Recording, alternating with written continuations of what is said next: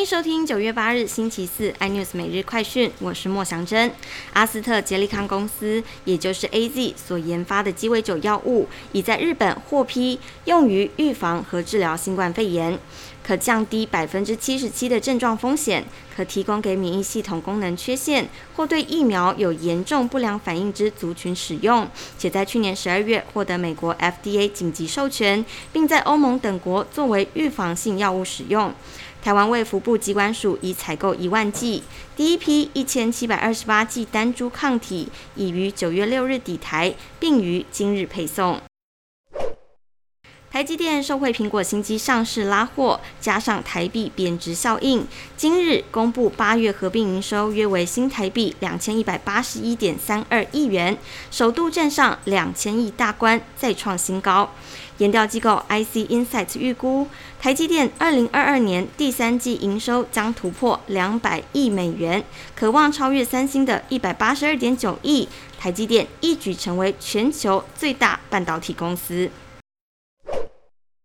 美国最强战机竟是 Made in China。美国媒体爆料，美国国防部暂停 F 三十五战机对部队及外国客户的出货，原因是制造商发现该战机使用了未经核准来自中国的金属零件。F 三五联合专案办公室发言人戈梅尔表示，已确定该磁铁不会传送资讯或对战机的完整性构成危害，亦不影响战机的性能、品质和安全性。已经在服役的 F 三十五战机也也不受影响。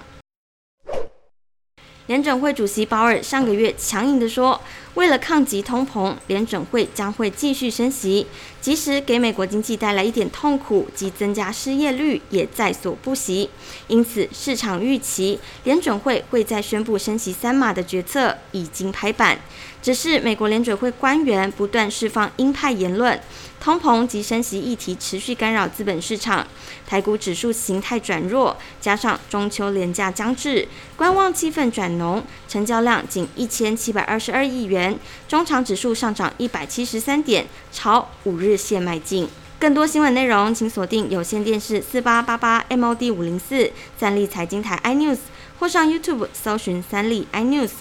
感谢台湾最大 Podcast 公司声浪技术支持。您也可以在 Google、Apple、Spotify、KKBox 收听最新 iNews 每日快讯。